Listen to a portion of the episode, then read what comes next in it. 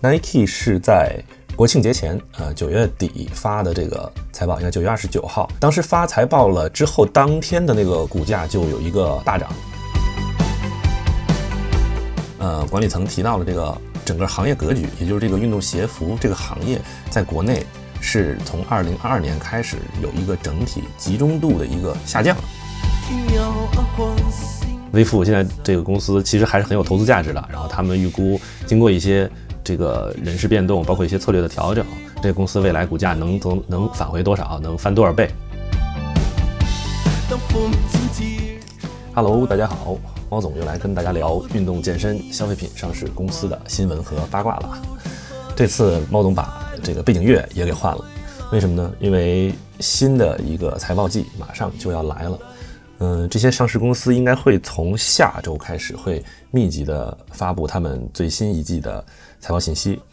呃，其实有几家这周已经发了，已有几个这个经销商这周已经开始发财报了。然后包括还有发的更早的是这个 Nike，Nike 在国庆节前，也就是九月底就也发了他们最新的财报。所以呢，这周这一期我们相当于是就做一个预热吧，呃，把现在已经发了最新财报的这几家来聊一聊。呃，然后下一周呢，开始密集发布期的时候呢，我们会再陆续的按周把每周发新财报的这些运动健身消费品相关的上市公司的呃最新的信息再跟大家同步一下。然后我们看一下这期节目主要会聊几个点吧，一个就是刚才提到的这个 Nike，呃，国庆节前发财报，这个我们肯定要聊一聊，因为这是 这个行业最大的公司了，所以聊一聊 Nike 最新的一些进展。然后经销商这一块，目前来说已经发最新财报的，包括像英国的这个 JD Sports，还有日本那边有一个 ABC Mart，然后还有咱们国内的滔博运动，呃，都发财报了。呃，我们会挑一下，挑这个滔博吧，跟大家聊一聊这个经销商这边的一些情况。然后除了发财报的这几家公司以外呢，还有几个公司，呃，举办了他们最新的这个投资者日，包括这周的安踏。举办了他们最新的这个投资者日，然后上周还有像昂跑是也是举办了他们 IPO 上市之后的首次投资者日活动，然后这里边也是会有一些比较好玩的信息，呃，猫总也会挑一些跟大家分享一下。然后除此以外，这周还有一个呃比较 drama 的事情，这个微富集团，也就是 Vans 和这个 The North Face 的母公司。他们公司这个 大股东直接跳出来公开退票了，这个也是挺挺有意思的一个事儿。那我们也会聊一聊这个大股东是怎么看好他们这个呃微富集团的转型。然后还是照惯例，还是要提前呃跟大家说一下，我们聊的这些公司全都是只是聊公司的运营情况和一些好玩的新闻，并不是推荐大家买我们聊到的任何一家公司的股票。呃，投资有风险，入市需谨慎。好吧，我们先来看一下 Nike 吧。Nike 是在国庆节前，呃，九月底发的这个财报，应该九月二十九号。当时发财报了之后，当天的那个股价就有一个大涨啊。为什么它的这个股价涨呢？是它发财报里面有几个呃原因都体现出来这个潜在的一个呃 Nike 的这个业绩复苏的一个迹象。一个是他们去库存的效果要好于预期。然后一个是他们预估未来的这个毛利率也会有改善，还有一个就是，呃，中国市场这边恢复了一个有大概两位数以上的一个增长，所以呢，就这几个因素叠加在一块儿，然后那个股价就大涨。同时，猫总印象当当天还带动了整个板块，就是比如像阿迪啦，像这个彪马，还有呃一些其他的这个呃运动鞋服的厂商都跟涨了，然后包括上游的这个呃制造商、代工厂也都跟着涨。呃，下游的像这个经销商也跟着一块涨，对于整个行业来说，可能是一个短期内一个比较好的一个迹象吧。就是说，至少这个资本市场是认为这个老大哥都开始有一个嗯复苏的迹象了，所以整体可能是会有一个向上的一个趋势。然后，包括我们看它这个今天来看，后续 Nike 的这个股价从最低看它发财报之前是八十八块多，然后现在一点一点已经涨回到。呃，一百零三块钱。呃，猫总在这里边也节选了这个当时他们发财报的财务电话会议里面，管理层对于这几件刚才提到的呃有比较转好迹象的这个方面的一个呃音频。先听一下这个库存相关的吧，因为这个是一直是比较敏感的，也是大家比较关注的，就是 Nike 的这个高库存，它怎么去把这个库存清下来？呃，这次财报里边他也提到了它的库存整体的呃量和去年同期比有一个百分之十的一个下降，所以它就是清库存这一块做的还是比较好的。然后包括他们也提到了 Nike 和它的呃批发商，就是批发的这个合作伙伴的总的库存数量和去年同期比也是有了一个两位数的一个下降。让我们看呃听一下这个当时他们管理层怎么说的，这一段音频。Looking at inventory, we continue to feel very good about our position. Nike inventory dollars are down 10% versus the prior year. Our total inventory units across the marketplace, including Nike and our wholesale partners, are down double digits versus the prior year. Partner-owned inventory units are in line with the previous year, with levels planned to remain lean through our second quarter, a meaningful accomplishment after higher levels of wholesale sell-in during fiscal 2023. On the whole, we're very comfortable with the level of inventory in the marketplace in relation to the retail sales that we're seeing as we begin increasing levels of wholesale selling in our second half. 呃，这个就是管理层对于库存方面的一个介绍。呃，下面还有一段是呃经销商这一块，Nike 的管理层也提到了他们的许多关键的这个经销商合作伙伴在增长方面，就是销售增长方面，在这个 Q 都表现出了高个位数和低两位数的一个增长。然后包括他们的库存管理方面也是在一个比较好的一个状态。那这个就包括像美国那边呃，Dick Sporting Goods，然后还有像欧洲那边刚才提到 JD Sports，还有 Zalando，还有 Sports Direct，还有像国内的这个呃滔博，这些都是呃 Nike 比较重要的这个合作伙伴嘛。然后在他们的呃增长这一个 Q，据 Nike 提前剧透，还都是挺好的。所以我们也来听一下这一块的一个管理层是怎么说的。Meanwhile, within wholesale, we see largely positive results from our most important strategic partners. Specifically, we were pleased to see high single-digit to low double-digit retail sales growth and strong inventory management with many of our key partners, including Dick's Sporting Goods and City Specialty Partners in North America, JD, Zalando, and Sports Direct in EMEA, and Top Sports and Poucheng in Greater China.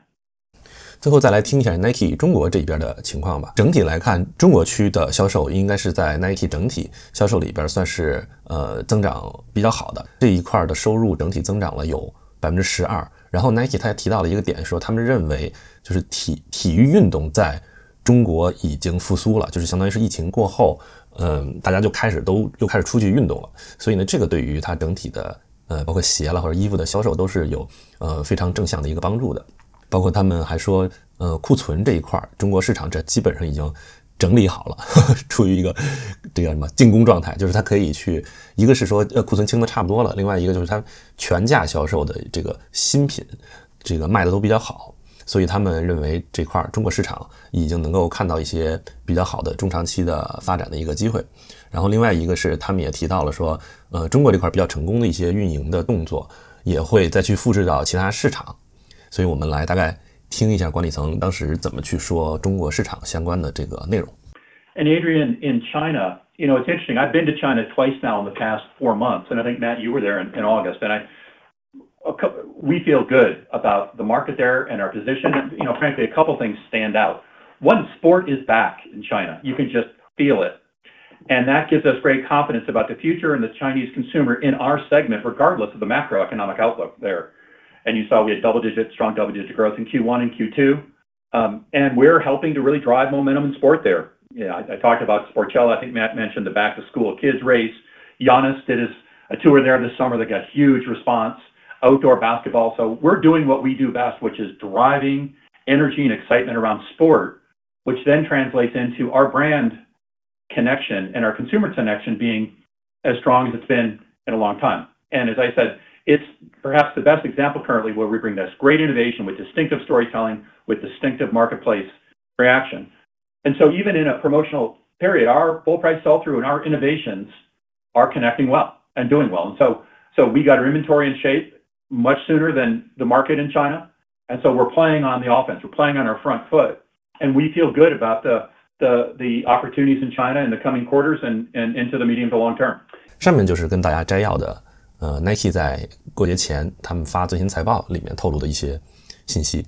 然后我们再来看一下经销商这一块。经销商是这周滔博运动发了他们最新的财报。滔博，你按市值算，他们应该是国内最大的呃运动鞋服的经销商。他们在最新的这个财报里面也提到，就是和 Nike 呼应的，就是说这个在国内的呃体育运动、户外运动这一块在疫情后有一个恢复和重启。然后他们说，根据中国马拉松官网的数据显示，呃，二零二三年一月到八月期间，全国举办了大概有两百四十四场的，就是田协认证的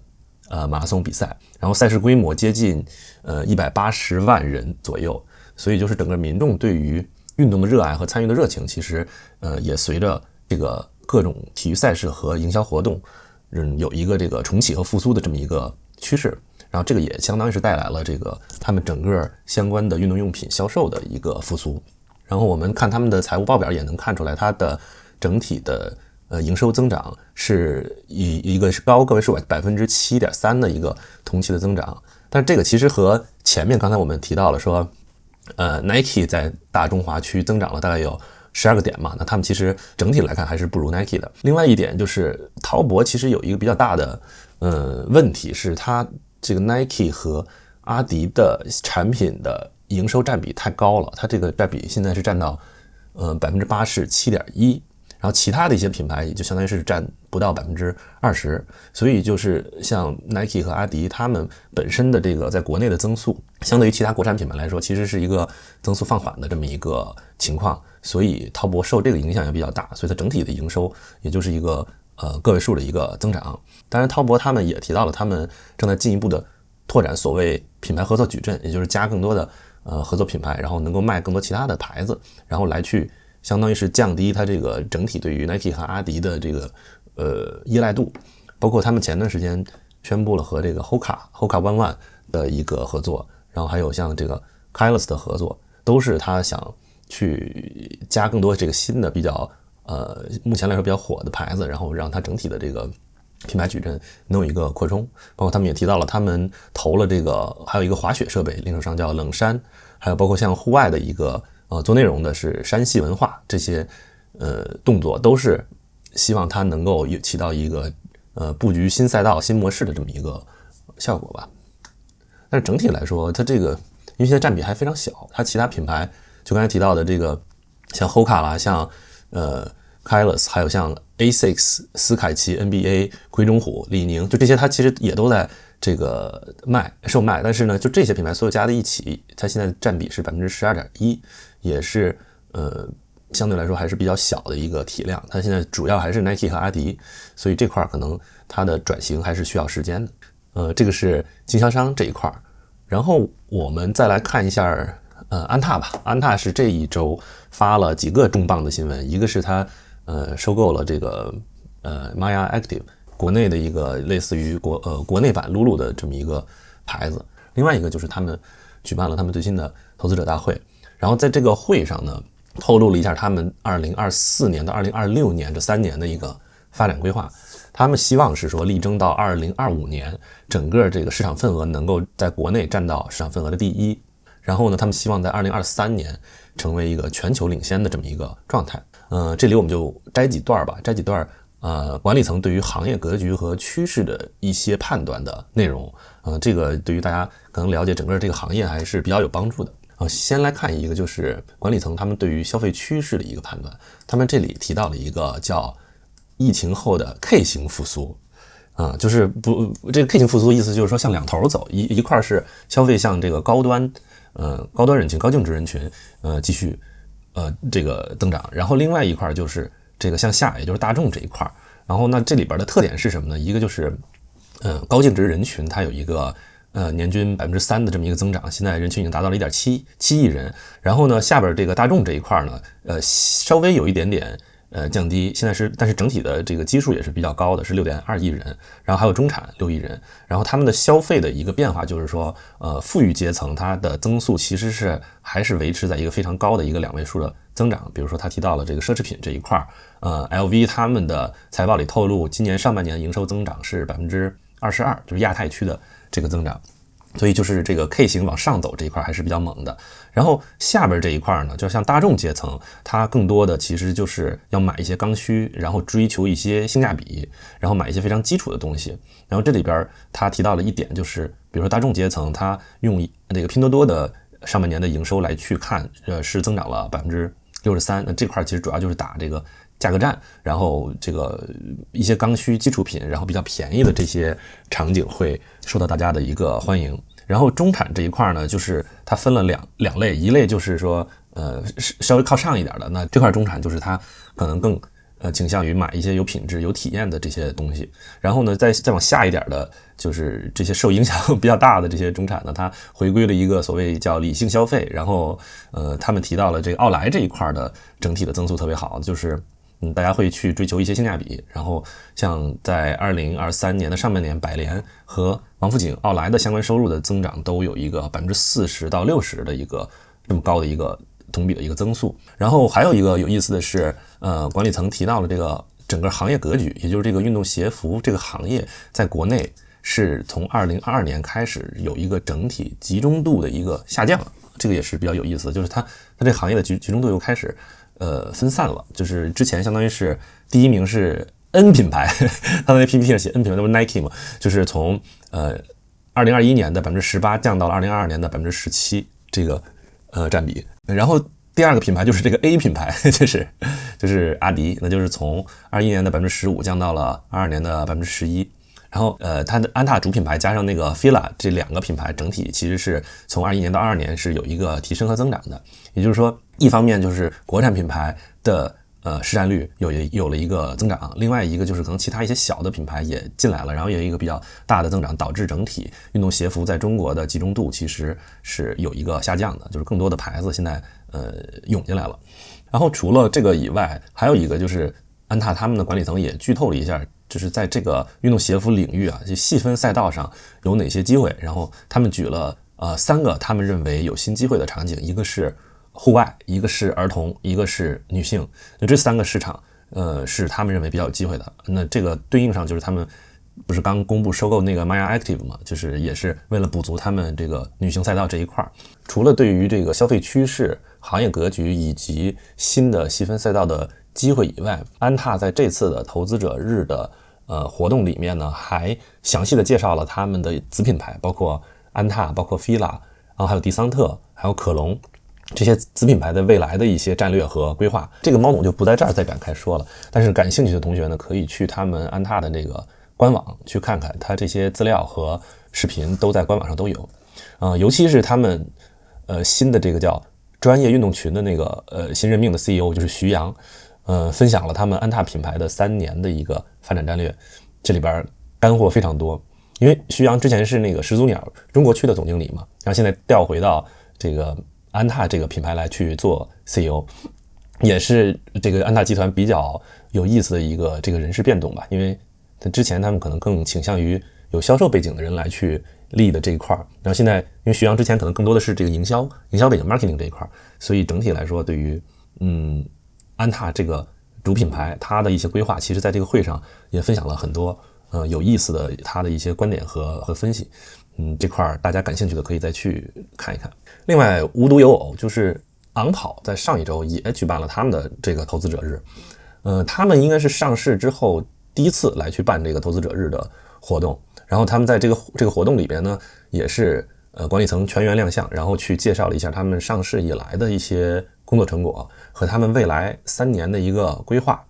然后昂跑这一块呢，比较有意思的其实是。嗯，猫总认为他们算是这个运动鞋服市场里面的一个异类吧。就是我们看到前面，比如说像像这个安踏啦，像 Nike 啦，甚至包括一些经销商，它那个行业的增速啊，你说，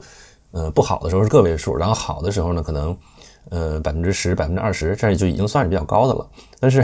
昂跑从他们二一年上市以来呢，他们的年复合增长超过百分之六十，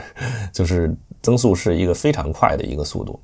呃，然后他们那个市盈率现在就是，嗯你要看一些股票软件能看，应该是现在最新的，至少它应该也是 P E 也是一百倍以上了，就是本身是一个高速增长的一个公司，然后市呃市场对于他们的预期也打得非常满，是这么一个情况。然后他们在这个投资者日里边，那个管理层也提到了一点，就是他们公司现在的状态是用一个呃跑冲刺跑的一个状态去跑马拉松，就是反正就是非常的拼。所以这个是呃昂跑和其他公司不太一样的一个点，是为啥猫总说它是一个异类？也就是它其实是在一个相对缓的增速，呃相对增速比较缓的一个行业里边冲出来一个呃高速增长的这么一个状态。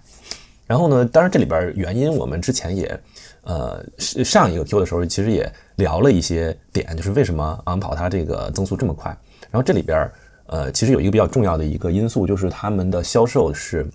经销商这块的占比其实是呃比较大的。呃，他们这次呃投资者呃日里边也介绍了一下他们那个最新数据，他们呃经销商这块占销售应该是占到了百分之呃六十五。然后呢，D to C 就是自营渠道，包括线上还有线下店呢，是占到百分之三十五，就是它其实是一个主要靠经销商去呃铺货的这么一个状态，所以它的整体的增速可以搞到呃非常快的起量。然后他们在这个呃也提到了他们在一些关键的合作伙伴，比如说这个 Dick Sporting Goods，还有 Food Locker，还有 JD Sports 这这三大经销商里面，他们产品的渗透率现在是百分之二十。然后这里边我们之前也提到了嘛，Nike 在去经销商化，然后呢，昂跑是在这个渗透经销商，就相当于是它吃掉了 Nike 去经销商化时候在经销商这部分的这个流量。但这里大家可能会想到的一个点就是说，它和这些经销商合作，那是不是国内它也走的是这个逻辑，对吧？那国内最大的，刚才前面说了，滔博是最大的运动用品经销商，但实际上昂跑没有和滔博，至少他们官方没有宣布。这个有这方面的战略合作，那反倒是滔博前段时间宣布是和 Hoka One One 有一个呃合作关系爆出来，也就是这因为 Hoka 其实也算是昂跑呃比较大的一个竞争对手吧，相当于让人给抢了。然后那昂跑这一块呢，猫总印象他好像也没有和那个呃 YY Sports 这个。爆出来他们的这个官方官宣的合作，然后他们在这次投资者日里边，其实呃稍微提了一点儿吧，就是他有一个 PPT 上画了一个，就他们之前是和那个上海的一家叫瑞丽体育有一个合作，这个是在国内的经销商这一块整体来说，嗯，并不是动作很大。那他们在国内接下来这几年，呃，准备怎么搞呢？他们管理层也提到了一下，他们的这块的策略是准备开这个直营店和加盟商店。也就是实际上是发力 D to C 这一块，它并不是在呃经销商这一块是呃，就至少中国区啊，并不是是在经销商这一块是它的重点，反倒是 D to C 这一块是它的一个重点。然后他们计划是要在十八城开四十三家店，呃，四十七家店，这里边呃包括了他们自己的线下店，然后还包括一些呃加盟的一个店。那这块儿他们嗯管理层有一段相关的介绍，我们一起来听一听。So by the end of this year, we will have around 50 stores, both retail and franchise, across 18 cities in mainland China. And as we look to the future, we will continually strategically expand our distribution approach following um, this tailored marketplace approach, which really will deepen some of our presence within those key cities like Shanghai, Beijing, Chengdu, and also add new fans in emerging cities through our franchise partners. All of this will be complemented and connected by that digital landscape um, that I showed earlier. And looking forward, we really believe in the strength of the brand um, through our localized brand storytelling, through our strong innovation pipeline that's really resonating with consumers, and the full integrated approach. We believe will continue to strengthen the brand momentum that we have in the region. 对，这个就是他们接下来三年对于国内市场的一个布局和规划。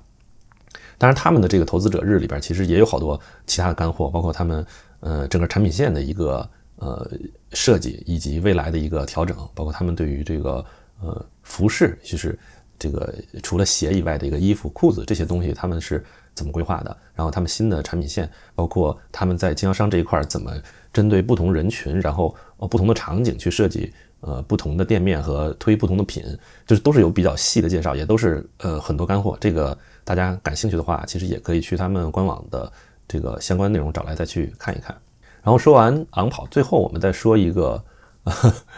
这周比较 drama 的一个事儿吧，就是这个微富集团，也就是 Vans 和 The North Face 的母公司，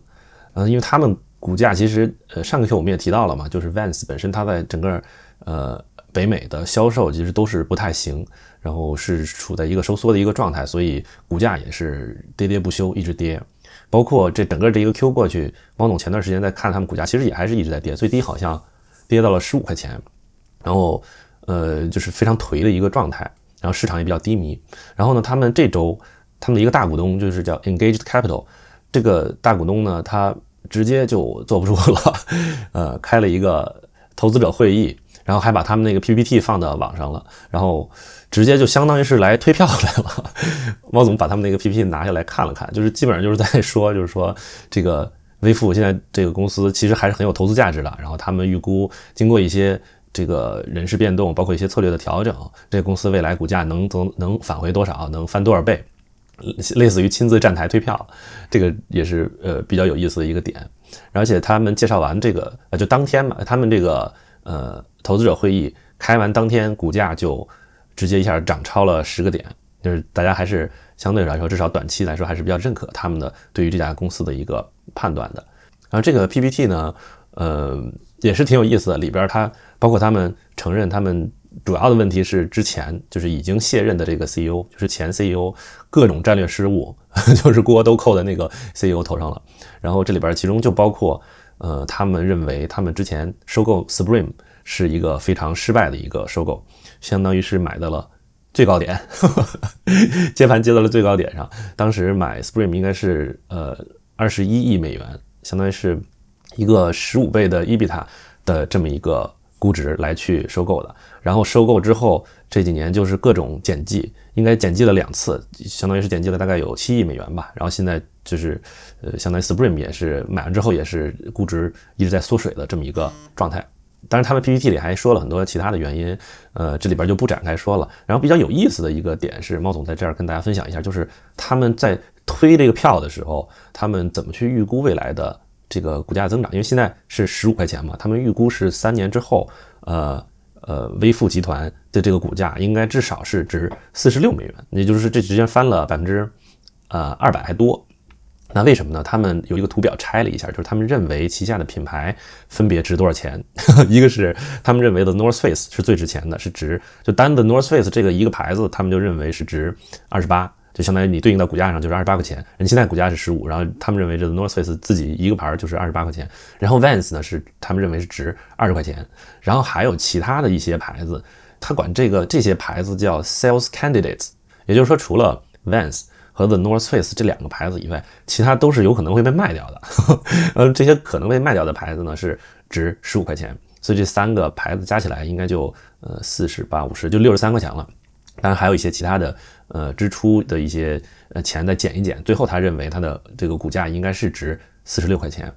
嗯，然后呢，这个所谓 Sales Candidates 这些可可能考虑被出售的牌子呢，就包括 Supreme，还有包括 Digi's，还有呃像 Timberland。就这些，其实可能咱国内听上去也比较熟的牌子，它在都在那个小的那个字儿备注里边备注了一下，这些都有可能会被卖掉。然后呢，最后他可能主推的还是这个 Vans 和 The North Face。呃，当然这个猫总再强调一下，我猫总本身并不是在推票 推这个大家去买微服，这这是他们大股东推的，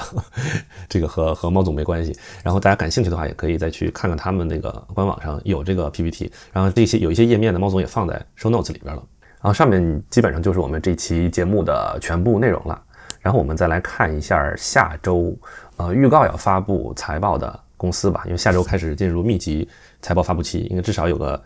七八家公司都要发财报。运动鞋服这块呢，像彪马，还有呃哥伦比亚，这都要发财报。而且这俩公司其实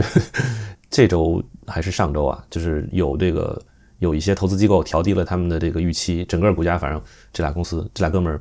股价都不是特别理想，然后我们也可以看看他们下周财报咋样。